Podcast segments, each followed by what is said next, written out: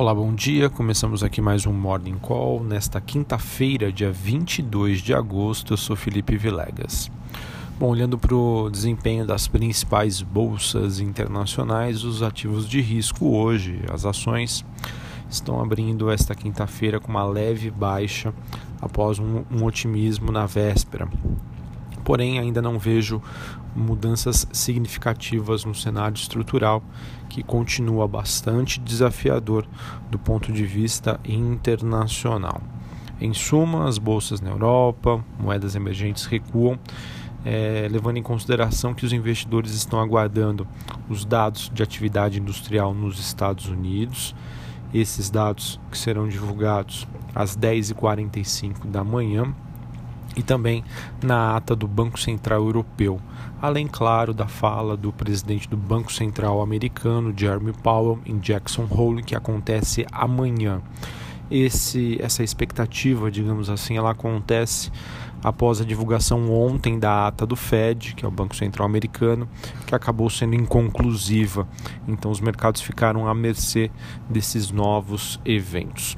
A gente também teve hoje pela manhã na Europa as primeiras prévias dos PMIs de agosto. O PMI é um indicador de atividade industrial que sim superaram as expectativas do mercado e apresentaram sinais de estabilização ou até mesmo leve recuperação. Porém, é, de acordo com alguns economistas, esse, é um, esse tipo de movimento acontece, é normal, é natural, é saudável, tá? dentro de, uma, de um ciclo econômico, então não deve ser comemorado. Na China, o governo segue administrando uma depreciação suave da sua moeda e, por conta disso, os metais em Londres, perdão, os metais em Londres recuam é, com a desvalorização da moeda chinesa. Porém, o minério de ferro em Dailan, na China, subiu um pouco mais de 1%. É, outro ponto interessante é que hoje pela manhã a moeda da Turquia, por exemplo, ela depreciava mais de 1%. Então isso nos leva a concluir que haverá hoje pressão nas demais moedas emergentes e o real se inclui dentro dessa lista. Uh, falando um pouquinho novamente aí sobre as commodities, acabei não falando aqui sobre o petróleo que tem uma ligeira alta, é, em que a gente tem a cotação do WTI, que é o contrato negociado em Nova York, ainda beirando a região dos 56 dólares o barril, neste momento uma alta leve de 0,5%.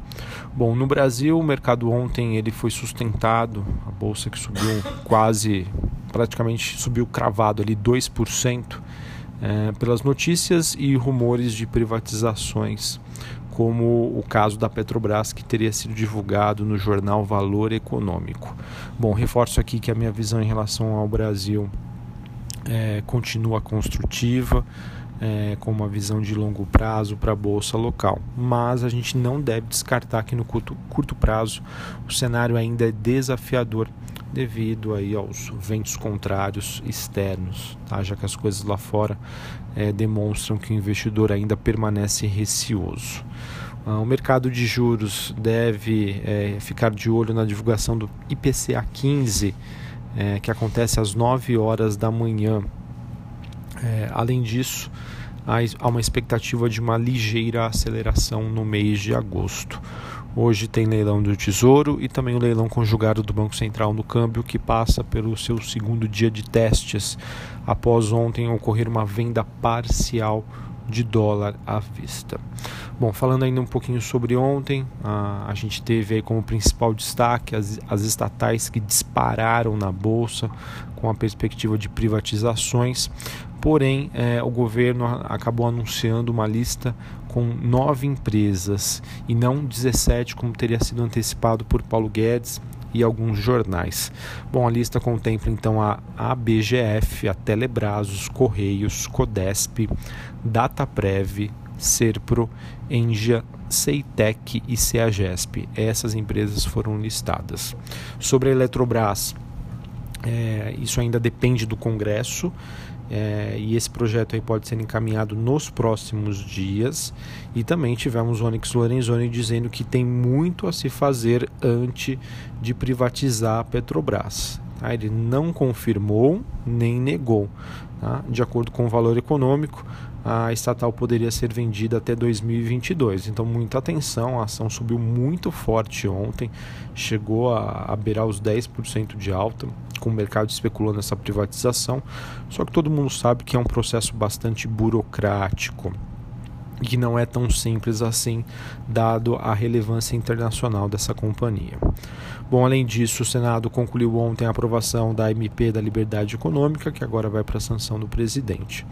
Também temos a equipe econômica defendendo a criação da nova CPMF, com uma alíquota de 0,22%, de acordo com o Estado, e o presidente do, do, Senado, Davi Alcolumbre, garante que a criação da nova CPMF não está na pauta da reforma tributária, de acordo com o Senado Notícias.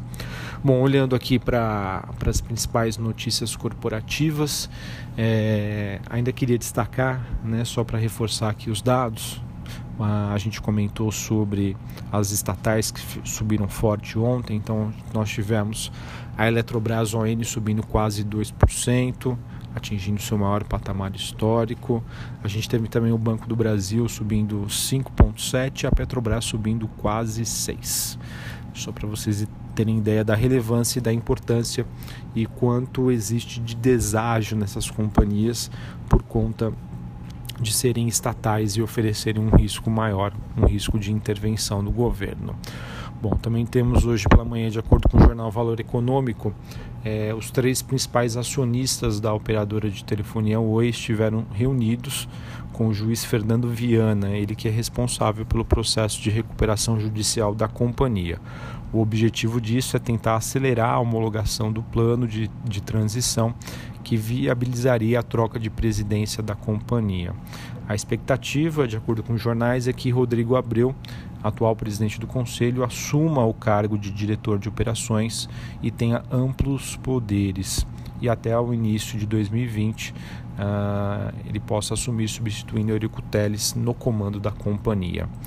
Também atenção ao noticiário do Estado de São Paulo, que trouxe aqui para a gente que o Itaú Unibanco estaria negociando com a Sul América uma parceria para ofertar seguro de saúde e odontológico para o segmento corporativo através da sua plataforma aberta de seguros. Eu vejo que pode ser uma notícia que possa criar sinergias para ambas as companhias. Acredito que seja bem visto pelo mercado. Também estamos de olho na Anatel, que deve fazer hoje, a partir das 16 horas, uma reunião extraordinária para avaliar a aquisição da Time Warner pela AT&T, um negócio global que envolve a cifra de 85 bilhões de dólares, que só depende da aprovação do Brasil para se concretizar. É, dizem os jornais que a aprovação deste negócio poderia facilitar a o processo é, de aquisição da AT&T pela Oi. É, ontem a gente teve a Folha ventilando aí o noticiário de que a companhia americana estaria interessada nos ativos brasileiros. Finalizando aqui, é, tivemos uma notícia do G1 de que os frigoríficos esperam ao menos três anos de alta nas exportações de carne e frango de porco devido à peste suína. Então isso pode ser encarado como uma notícia positiva para médio prazo em relação a JBS, Marfrig e BR Foods. Bom, então é isso. Lá fora as coisas é, não apresentam sinais claros, os mercados operando entre altas e baixas, é, e acredito que o mercado possa ter uma correção hoje frente à forte alta que a gente observou ontem, com o mercado bastante motivado e especulando notícias da, as notícias sobre as privatizações. Ao mesmo tempo que a gente sabe que é um processo bastante complexo e burocrático. Um abraço a todos, uma excelente quinta-feira e até a próxima. Valeu!